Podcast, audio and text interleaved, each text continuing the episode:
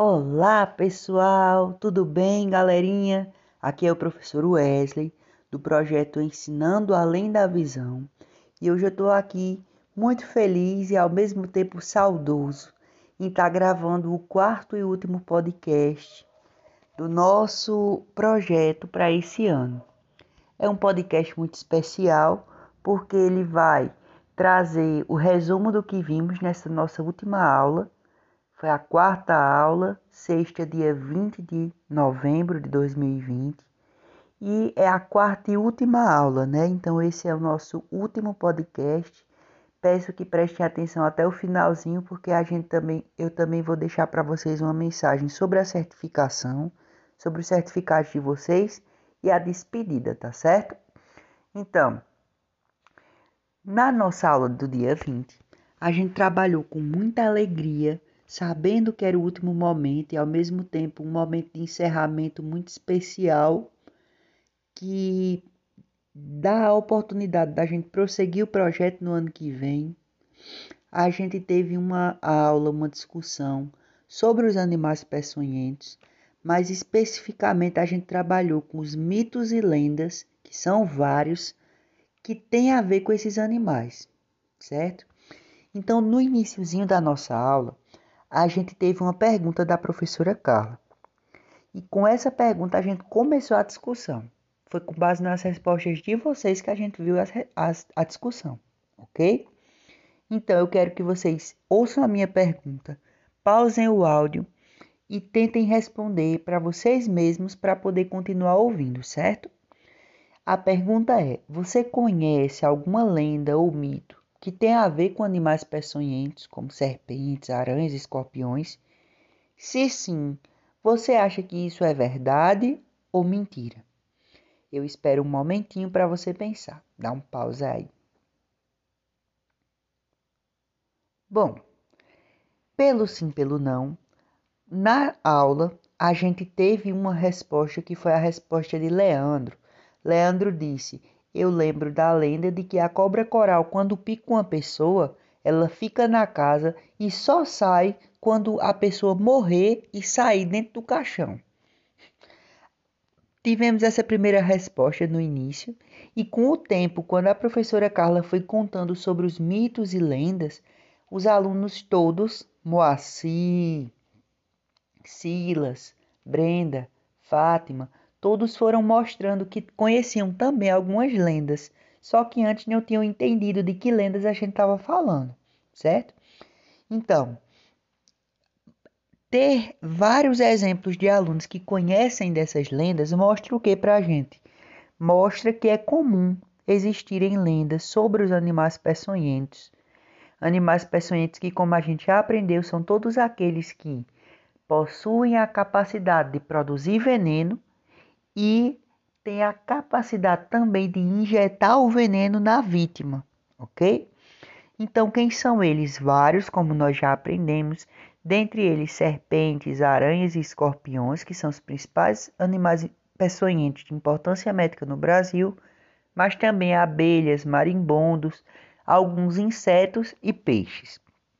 Então, como vimos, é comum a gente ter lendas e mitos sobre esses animais e com relação a esses animais e por que isso acontece.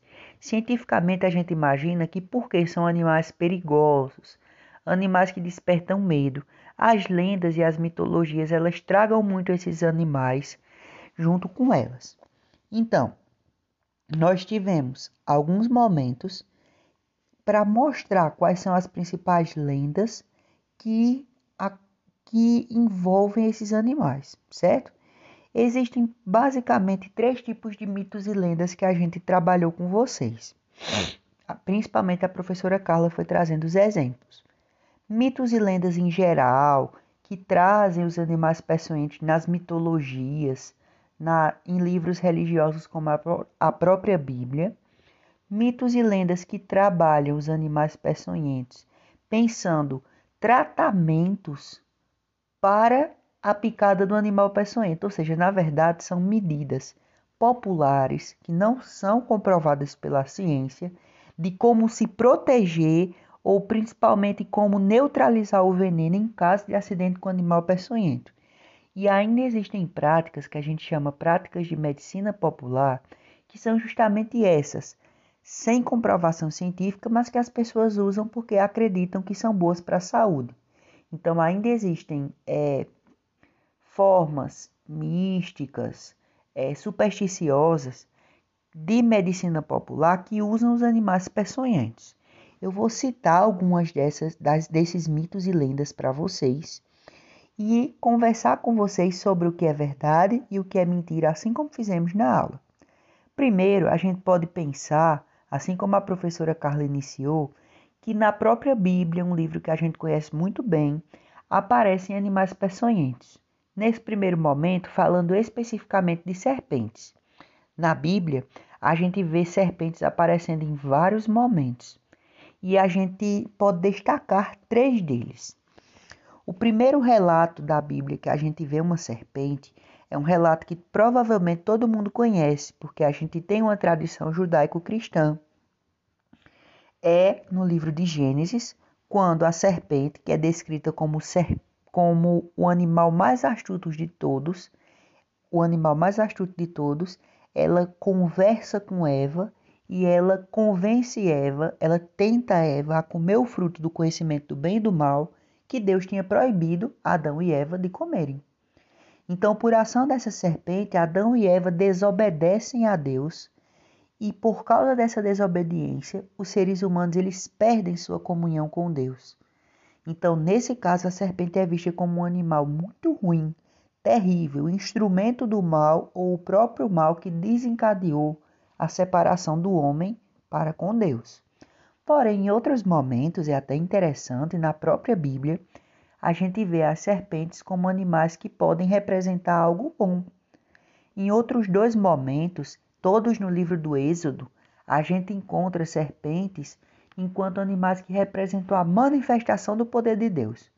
Então, se lembrarmos, quando os israelitas estavam presos no Egito, segundo o relato do Êxodo, o faraó obrigava eles a trabalharem como escravos. E em um determinado momento, Deus levanta Moisés para falar com o faraó. E um dos milagres que Deus mostra ao faraó através de Moisés para ele libertar o povo, ele dizia: "Deixa o meu povo ir". Então ele manda Moisés, segundo o relato bíblico, para falar com faraó. E o milagre que Deus usa seria que Moisés, com seu cajado, teria aquele cajado transformado em uma serpente. Então, o cajado de Moisés ele se transforma em uma serpente. E aí a gente tem uma serpente que é um animal peçonhento na história. E essa serpente ela representaria o poder de Deus, que seria capaz de transformar um pedaço de pau, que era o cajado, em uma serpente. É interessante que nessa mesma história, os sacerdotes egípcios, que eram discípulos que eram comandados pelo faraó, vamos dizer assim, eles dizem: "Ah, isso a gente faz também". O Deus dos Hebreus, ele não está fazendo algo que a gente não faça. Eles também fizeram surgir serpentes. Mas o relato bíblico é que a serpente de Moisés, ela devorou todas as outras serpentes e depois ela volta a ser cajado. Logo, nessa história, a serpente ela tem significado de manifestação do poder de Deus. Em outra, também na Bíblia, a serpente vai ter o mesmo significado. Depois dos israelitas terem se tornado é, livres, eles caminham pelo deserto e em determinados momentos eles se tornam desobedientes. Nesse tempo, Deus permite que, as, que serpentes do deserto piquem os, os israelitas, matando-os. Porém, Moisés ora a Deus pelo povo e Deus age em favor, dizendo: Moisés, levante uma serpente de bronze. E aí, quem olhasse para essa serpente de bronze depois de ser picado por uma serpente comum, ele seria curado. Logo, na Bíblia, a gente encontra duas formas de ver as serpentes: ora como um ser maligno, ora como parte da criação, que também pode representar o poder de Deus. Isso mostra para a gente que os mitos e os textos religiosos eles fazem parte da cultura humana e mais do que isso, precisam ser interpretados com cuidado. Mostram que desde essas épocas mais remotas, a gente tem muitos mitos que trazem serpentes, escorpiões, animais peçonhentos, porque principalmente eles estão no imaginário humano, já que causam medo e trazem risco à nossa sociedade, ok? Então, além dos relatos bíblicos, a gente encontra, e a professora Carla citou, vários mitos e lendas sobre serpentes em outras religiões ou em outros tipos de tradições. Ela citou dos gregos e romanos, dos egípcios, dos indígenas e dos australianos.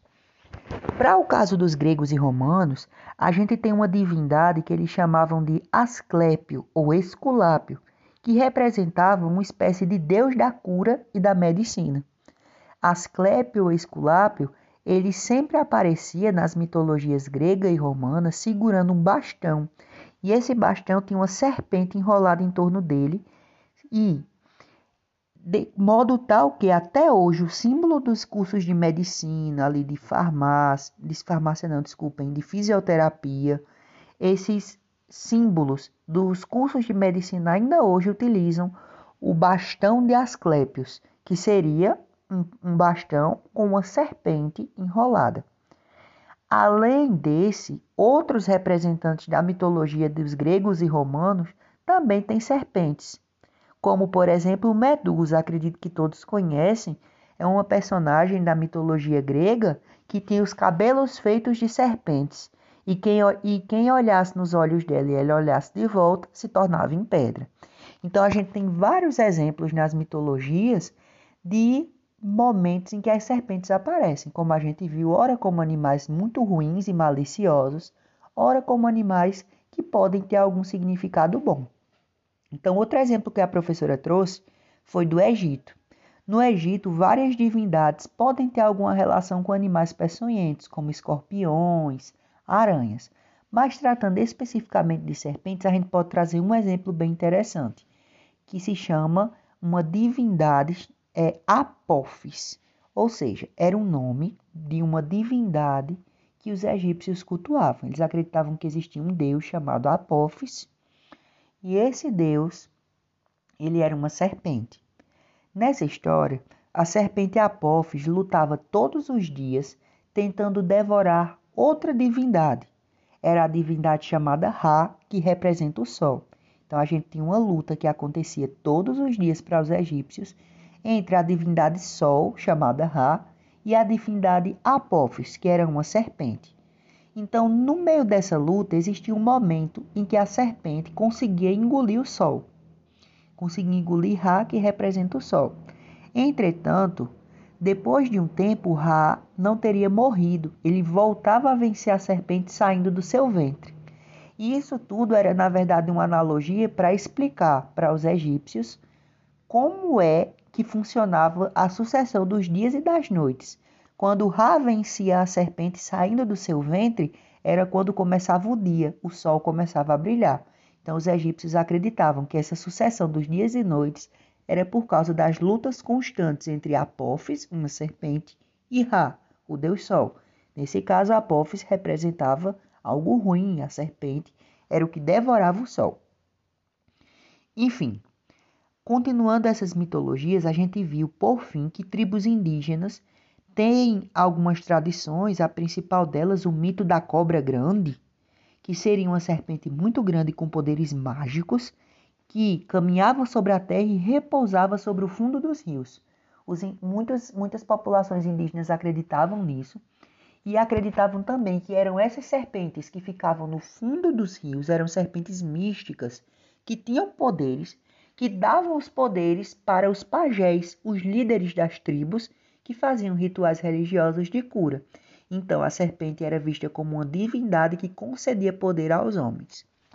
Logo a gente percebe que a serpente ela pode ter diferentes significados nas diferentes mitologias. E devemos considerar que não podemos ser intolerantes dizendo que a religião de um ou outro é mentira, mas devemos considerar a religião como uma modalidade de conhecimento que pode é, trazer contribuições para dialogar com a ciência. Mas, antes de tudo, devemos respeitar as religiões uns dos outros e ter a convicção de que podemos manter a nossa fé independente das situações, se assim for do nosso agrado. Então, além das mitologias com animais peçonhentos que já vêm de épocas mais remotas, a gente tem outros mitos quanto a animais peçonhentos de maneira geral, como aquele que Leandro citou lá no início da aula de que a cobra coral quando pica só sai da casa quando o caixão com o defunto sair. Sobre esses mitos mais recentes, a gente vai falar no próximo segmento do podcast.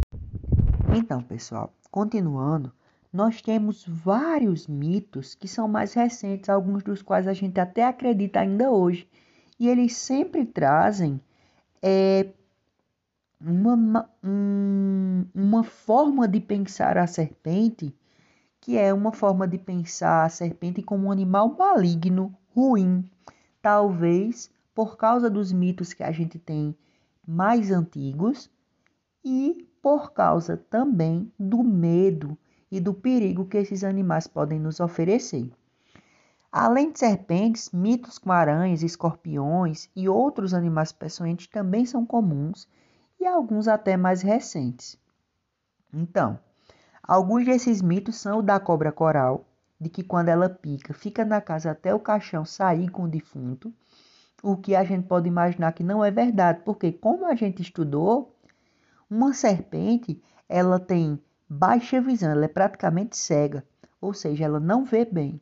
O principal sentido que a serpente usa é o olfato, ela sente cheiros, ela recebe os cheiros e as informações do ambiente, principalmente com o auxílio da língua, que ela pela qual ela recolhe os aromas do ambiente, as moléculas e interpreta. Se tem um interpreta a partir das moléculas de aroma que trazem cheiros, que trazem informações do ambiente para ela, a serpente ela consegue identificar o que mais ou menos tem no ambiente.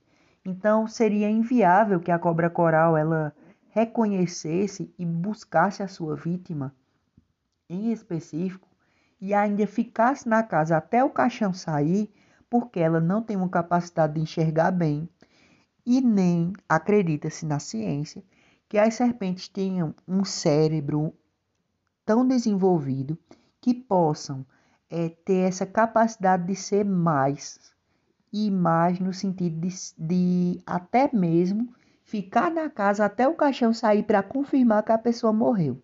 Não, a ciência não comprova esse mito, certo?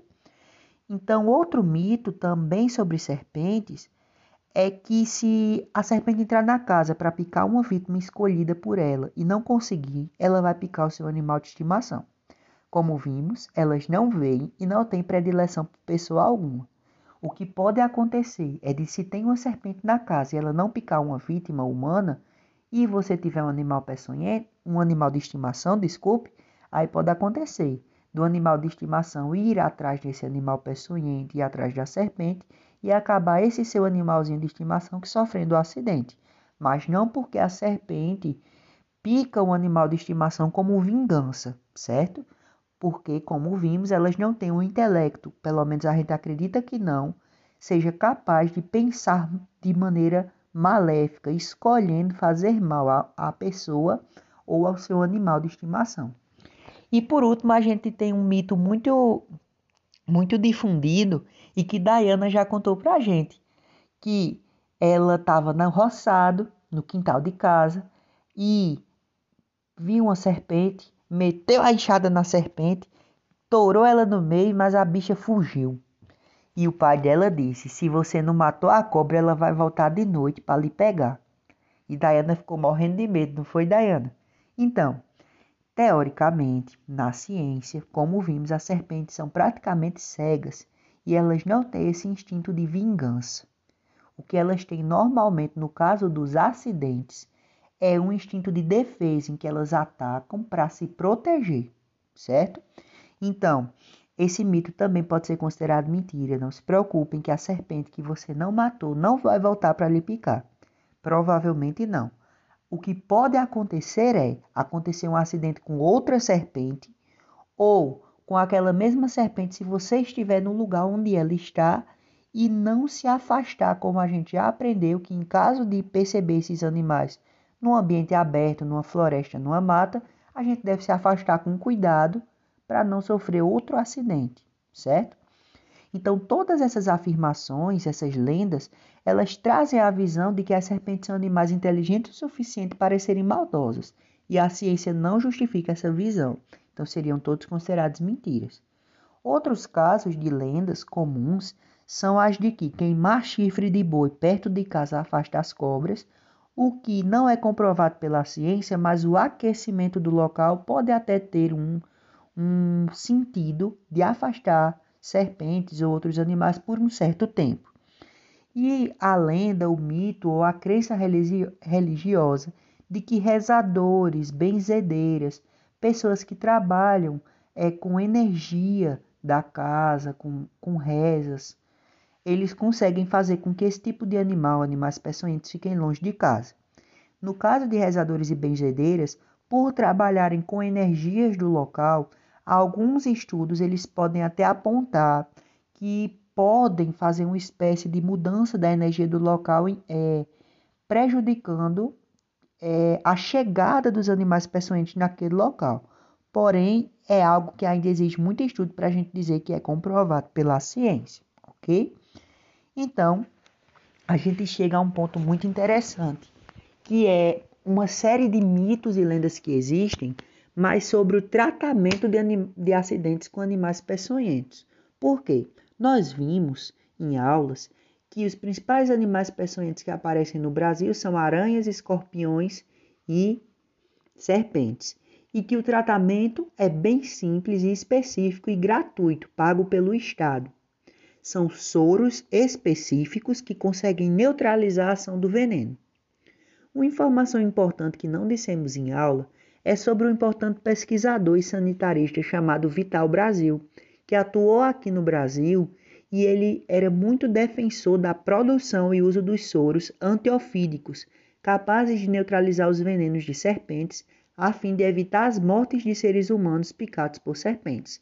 Na época da vida de Vital Brasil, os acidentes eram muito mais graves e com a pouca adesão das pessoas a usar o soro, a gente acabava por ter muito mais consequências graves, porque sem o soro a gente não tinha a neutralização do veneno e até mortes.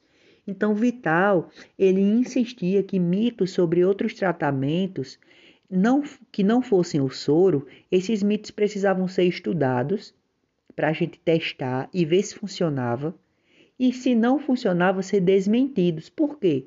Se eu continuo usando um tratamento que não é efetivo, por exemplo, coloco um punhado de sal na ferida deixada pelo animal peçonhento, dá três pulinhos, fica bom. Se eu perco tempo com isso e não uso soro, eu posso estar, na verdade, é, ao invés de ajudar, eu posso estar demorando mais a usar o soro e prejudicar, piorar a situação. Vital Brasil percebeu que as pessoas em maior vulnerabilidade social eram as mais afetadas pelos acidentes com animais peçonhentos, principalmente agricultores. E essas pessoas eram as que mais usavam práticas não comprovadas. Por quê? Porque, entre outros motivos, essas pessoas não tinham acesso aos soros específicos. Hoje, o tratamento contra as consequências dos acidentes com animais peçonhentos é gratuito para todos, inclusive para as populações de, de zonas rurais, que normalmente ainda são aquelas que sofrem mais acidentes. Entretanto, ainda hoje existem lendas de formas de tratamento para acidentes com animais peçonhentos, muitas vezes supersticiosos e sem comprovação científica. Eu vou citar algumas para vocês que são bem estranhas, mas que existem pessoas que acreditam e é importante a gente desmentir porque não tem comprovação científica.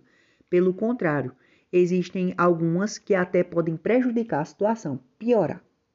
Então, a primeira é a história do curado de cobra. Uma pessoa que já foi picada por uma cobra e sobreviveu é curado de cobra. Isso significa que se ele for picado de novo, não precisa ir ao médico, já é protegido e se outra pessoa for picada, então o homem ou a mulher que já é curado de cobra, já foi picado e foi curado, ele pode cuspir na boca de quem foi picado agora, que a pessoa sara. Essa ideia é infelizmente, infelizmente porque seria muito bom, muito fácil se fosse assim, é, ela está equivocada. Porque o veneno ele atua na corrente sanguínea, como a gente aprendeu.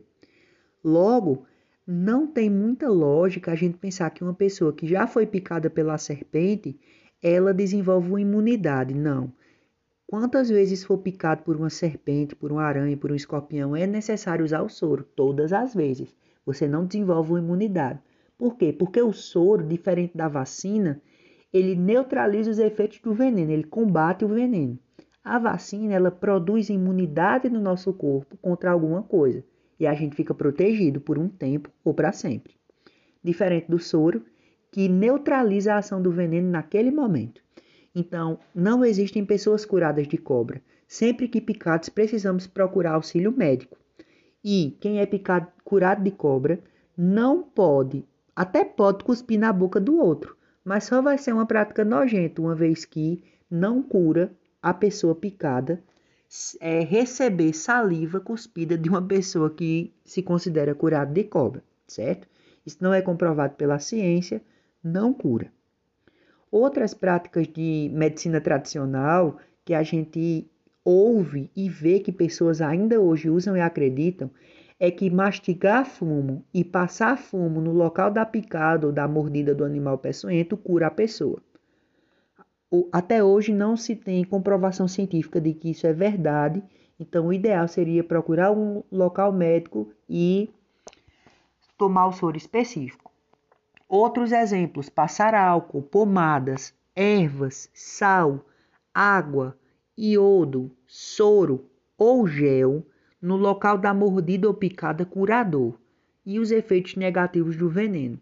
Infelizmente, como a gente já viu, o melhor que podemos passar na pele no local da picada é água e sabão para lavar e evitar infecções. Passar outros materiais pode piorar a situação e gerar infecções, certo?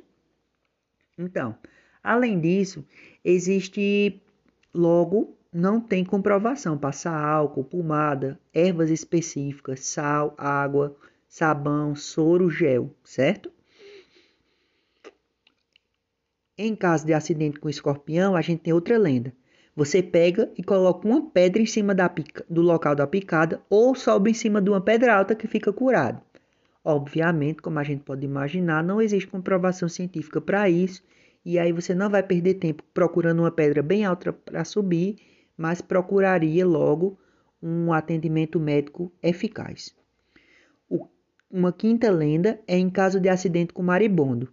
É até engraçado.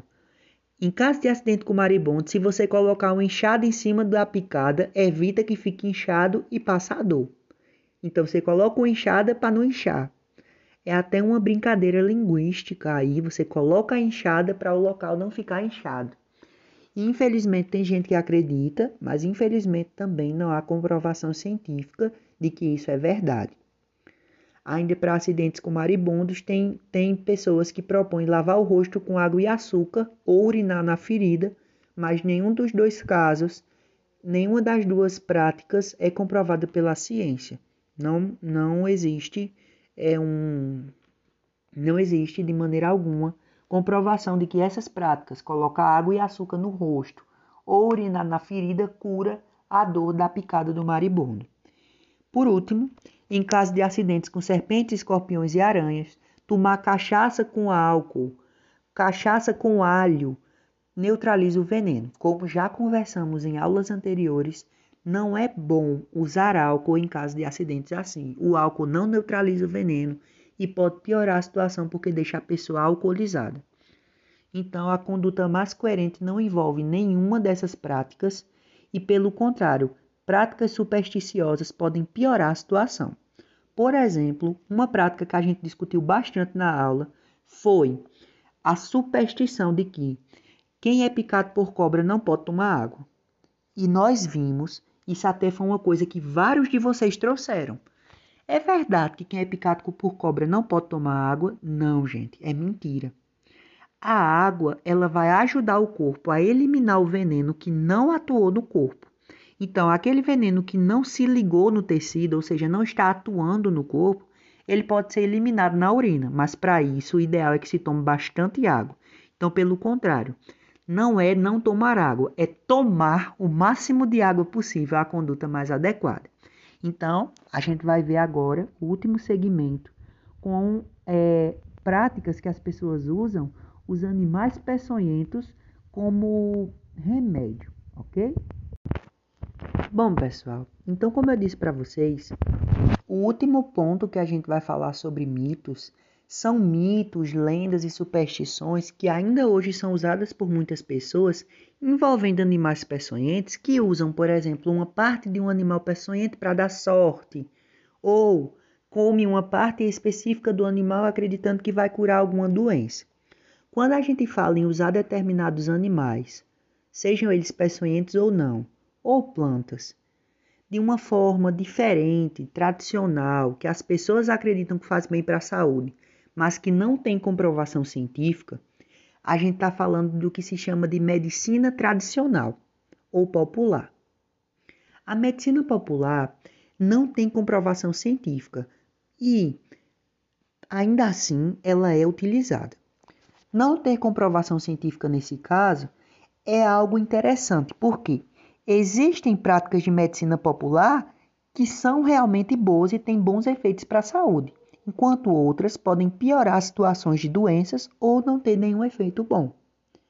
Então, existem algumas dessas práticas que tentam neutralizar o veneno de animais peçonhentos, como a gente já viu. É, por exemplo, você ir lá, uma, uma prática de medicina tradicional, colocar a enxada no local onde o marimbondo picou para não inchar e nem doer, certo?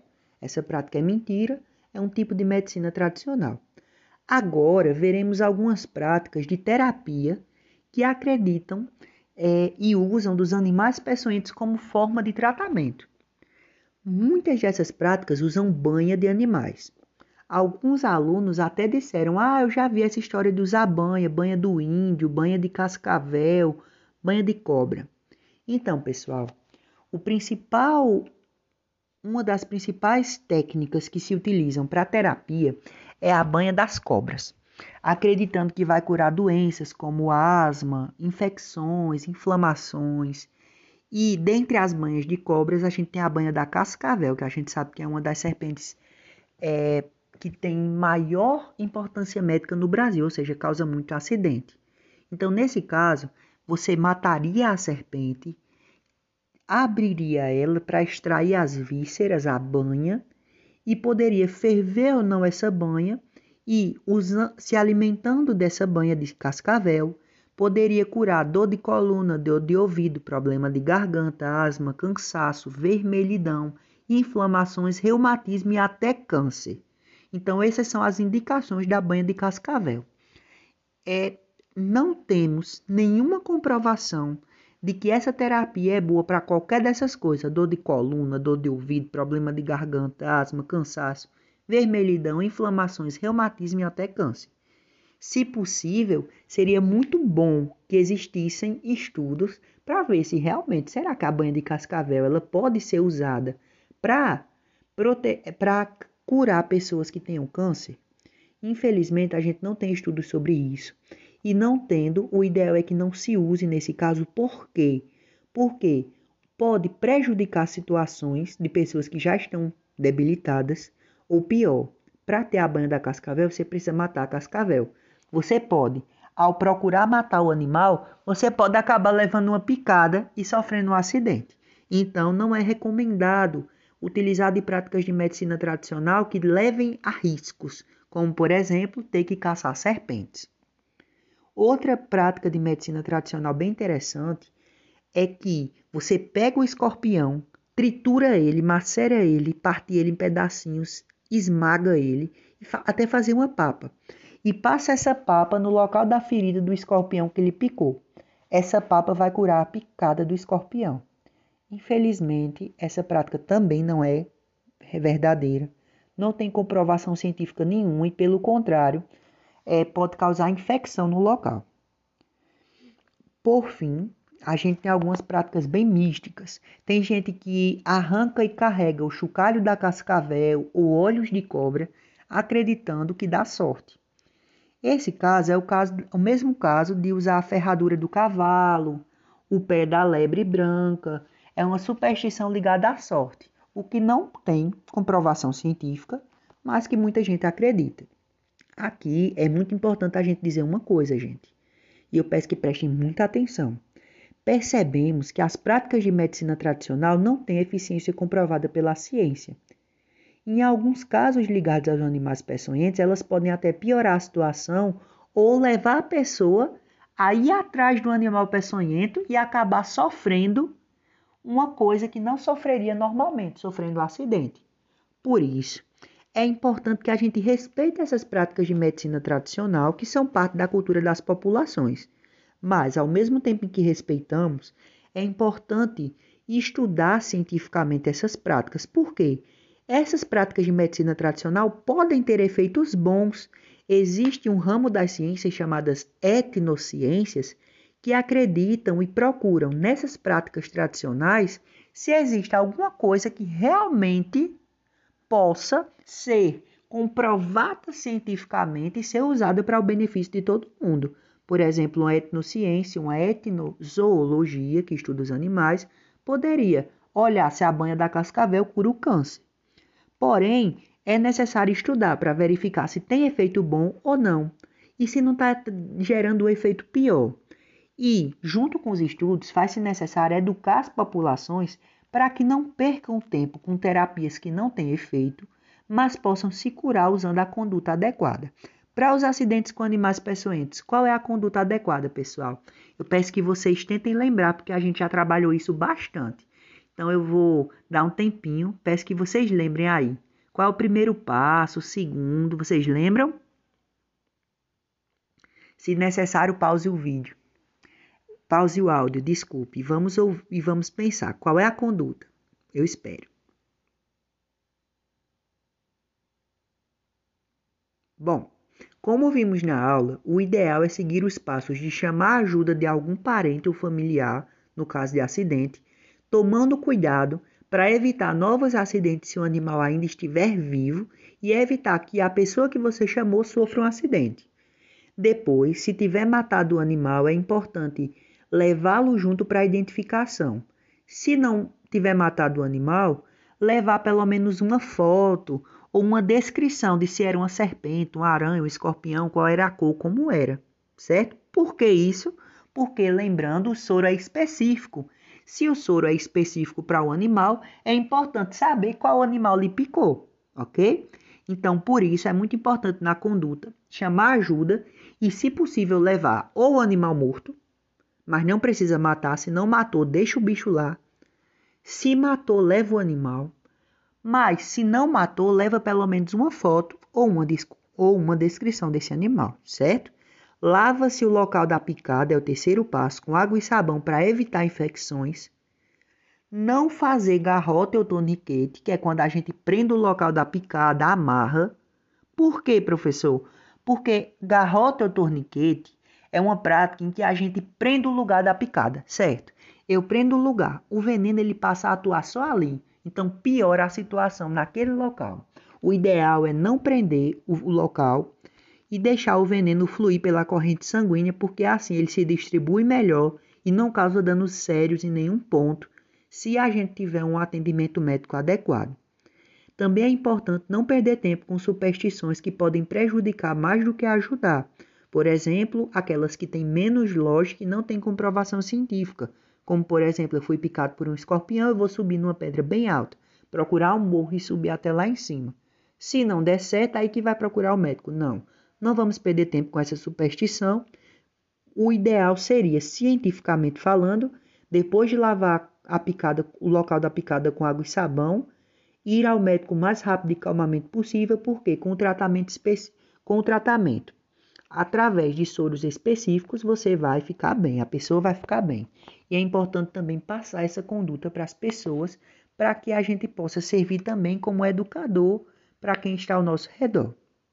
Então, pessoal, nossa aula foi basicamente sobre esse tema, bem interessante das, das dos mitos, das lendas que estão na história da cultura humana e também ainda hoje aparecem quando a gente fala de animais peçonhentos.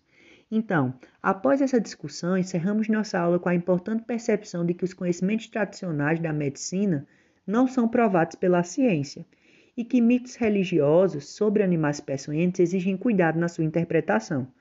Porém, isso não significa que devemos deixar de ter a nossa fé, pelo contrário, devemos conseguir entender a importância do conhecimento científico para os tratamentos mais eficazes e provados, considerando que junto da ciência existem outros tipos de conhecimento, como o conhecimento religioso e o conhecimento tradicional. Além disso, como eu disse para vocês, existem recentemente as etnociências, que estudam justamente os conhecimentos das populações tradicionais, como as pessoas, como as comunidades indígenas, como as comunidades quilombolas, como as comunidades de agricultores de zonas muito isoladas, ok? Muito isoladas da zona rural. Esses estudos das etnociências servem para verificar se essa medicina tradicional ela funciona para provar que serve e distribuir um novo tipo de remédio para o mundo, ou desmentir, mostrando que aquela prática não serve e pode estar tá evitando da pessoa usar o tratamento correto. Além disso, é importante propor medidas de educação para as populações que usam esses tratamentos, pois tanto esses tratamentos de medicina tradicional, tradicional podem ter alguma eficiência ou podem piorar a situação. O fato é que a gente percebe que os animais peçonhentos eles têm várias faces, inclusive é, essa essa discussão importante dos mitos e lendas a respeito deles, em que a gente percebe que eles não são tão maus quanto às vezes a gente imagina que possam ser. Então encerramos esse diálogo com a professora Carla tirando algumas dúvidas e observamos os modelos que vocês fizeram. Tudo que eu tenho para dizer sobre os modelos é meus parabéns. Vocês surpreenderam a mim, a professora Carla e a mestranda Maiara, que é aluna da professora Carla e participou da nossa reunião. Todos ficamos muito felizes porque vimos que vocês aprenderam com base na sua produção. Um erro ou outro, eles são comuns de acontecer e a gente vai tirar as dúvidas possíveis na volta depois das férias, principalmente no momento presencial. Vamos agora ao último segmento. Então, para encerrarmos, é importante eu dizer para vocês que o projeto Ensinando Além da Visão não acabou. Pelo contrário, como eu já tinha dito para vocês, é um projeto de extensão da universidade, então a gente segue um cronograma, temos atividades com vocês até o ano que vem. Com a, a pandemia do novo coronavírus, a gente acabou por precisar modificar o projeto, como eu contei já para vocês. Fizemos a primeira fase de aplicação dos questionários, de apresentação do projeto e desse mini curso introdutório de forma remota. E pretendemos, ano que vem, preparar os modelos táteis, deixar tudo pronto, agora no período de férias e ano que vem. E é, do meio para o fim do ano que vem, conseguirmos, se estivermos todos vacinados, aplicar o projeto e mostrar para vocês os modelos táteis que a gente vai produzir para que todas as dúvidas sejam sanadas e para que a gente possa aprender ainda mais sobre os animais peçonhentos e sua importância. Uma informação que é muito importante e que eu deixei passar, mas que agora eu lembrei e acredito que vocês vão gostar, é a informação sobre os pelos da caranguejeira. Silas foi quem perguntou se esses pelos eles cegavam, se eles causavam irritação, e sim, eles causam irritação, mas eles não causam cegueira. O que pode causar no máximo é um, uma irritação na região dos olhos, porque as caranguejeiras são aranhas e elas têm muitos pelos. Quando ameaçadas, elas, elas esfregam as pernas traseiras de modo a liberar esses pelos que são que causam reações inflamatórias, na verdade, reações de irritação mesmo da pele. E aí é uma forma de defesa dessas aranhas, ok? Essa foi só uma informação, um arremate que a gente tem. É lenda que esses pelos eles podem causar hemorragia, paralisia do corpo ou cegueira. O que eles causam é uma irritação em casos de alergias muito graves, que não são comuns. A gente pode ter alguns casos mais graves, mas não. A gente não tem comprovação científica de que os pelos eles causam sempre cegueira, paralisia corporal ou esses ou problemas muito graves, ok? Então, continuando na fala sobre o prosseguimento do projeto, o projeto não acabou. Nós aplicamos a primeira fase assim de maneira remota E estamos muito gratos, porque mesmo no ensino, que a gente pode chamar de remoto, diferente, com várias coisas que a gente precisou se adaptar e vocês também, vocês fizeram bonito. E os modelos de vocês provam isso. Então eu quero aqui agradecer e dizer que ano que vem a gente tem novas atividades práticas, os modelos táteis a serem mostrados para vocês e que até lá eu e a professora Carla, eu principalmente que estou em contato direto com vocês, eu estou à disposição para tirar qualquer dúvida sobre os animais peçonhentos, sobre a biologia e sobre as ciências em geral, no que eu puder ajudar, podem falar comigo, professor Wesley está à disposição. Então, com o término dessa primeira fase, que foi a fase introdutória do nosso projeto, a gente tem agora várias atividades novas, atividades com os modelos táteis e temos também a atividade de encerramento, que vai ser uma visita ao Instituto Répteis da Caatinga, onde a gente tem vários répteis, dentre eles serpentes. Nem todo réptil é animal peçonhento, certo? Réptil a gente também tem tartarugas, jabutis, que não são animais peçonhentos, por exemplo. Então a gente vai visitar o Instituto em 2021, se Deus permitir. E nele vocês vão ter a oportunidade de tocar em vários animais, dentre eles serpentes, para ver se vocês aprenderam mesmo direitinho como são esses animais. A gente também vai trabalhar com os modelos táteis e até lá vamos conversando. Eu e a professora Carla mantemos a disponibilidade, tá certo? Para encerrar sobre os certificados, estou enviando todos por e-mail, junto com o podcast e o texto em PDF que eu vou mandar aqui no WhatsApp. Então, todos aqueles que assistiram pelo menos duas das quatro aulas vão receber o certificado, certo? Ele confirma que vocês participaram do minicurso com duração de quatro aulas e serve de hora para os seus currículos. Vai mostrar que vocês assistiram e aprenderam um pouco sobre animais peçonhentos. Para quem está na universidade, essas horas têm uma utilidade a mais, porque na universidade você precisa ter assistido tantas horas de atividades como essas para passar, para terminar o curso, tá certo? Então, os certificados estão, foram enviados para o e-mail de vocês às 8 horas desse dia 25, tá bom? E por fim, eu, professor Wesley, quero, assim como a professora Carla, expressar toda a minha gratidão por toda a colaboração de vocês, depois de um trabalho muito completo em que a gente aprendeu quem são os animais peçonhentos, que eles não são tão ruins quanto às vezes a gente pensa e que têm uma importante função no ambiente. Eu só tenho a agradecer, dizer que vocês me ensinaram muito, me ensinaram a ensinar, me ensinaram a olhar para cada aluno como um indivíduo único, assim como eu sempre procurei e vou procurar olhar a partir de agora. Quero agradecer demais a participação e a atenção de cada um e dar os parabéns pelas lindas produções dos modelos e dizer que o professor Wesley está aqui para o que der e vier e quem precisar pode recorrer, certo? Então desejo tudo de melhor, boas férias. Quero saber o que é que vocês acharam desse último momento. Admiro e tenho muito carinho, respeitoso, com todo respeito por todos vocês. Parabéns, atenciosamente, professor Wesley, do projeto Ensinando Além da Visão. Até mais.